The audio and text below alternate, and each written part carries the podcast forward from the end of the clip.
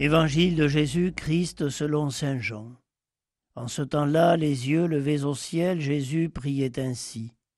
Père Saint, garde mes disciples unis dans ton nom, le nom que tu m'as donné, pour qu'ils soient un, comme nous-mêmes. Quand j'étais avec eux, je les gardais unis dans ton nom, le nom que tu m'as donné. J'ai veillé sur eux, et aucun ne s'est perdu, sauf celui qui s'en va à sa perte, de sorte que l'écriture soit accomplie. Et maintenant que je viens à toi, je parle ainsi dans le monde, pour qu'ils aient à eux ma joie, et qu'ils en soient comblés.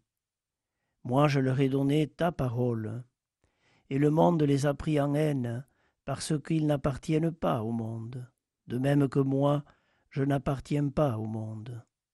Je ne prie pas pour que tu les retires du monde, mais pour que tu les gardes du mauvais.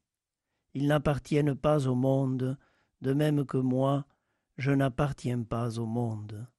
Sanctifie-les dans la vérité, ta parole est vérité.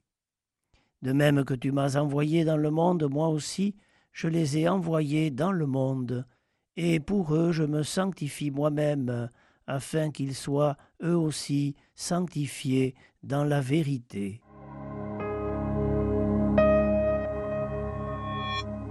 Dans le monde sans être du monde.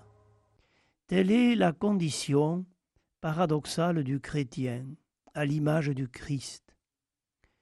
Il est venu dans le monde, il s'est fait proche de tous, et en particulier des plus petits, des plus faibles. Il a connu la fatigue, le rejet, le mépris, l'abandon, la mort d'un innocent injustement condamné. Tout cela par amour des hommes. Mais il n'était pas du monde. Il a résisté à toutes les tentations, du pouvoir, de l'avoir, de la domination, du paraître, de l'individualisme.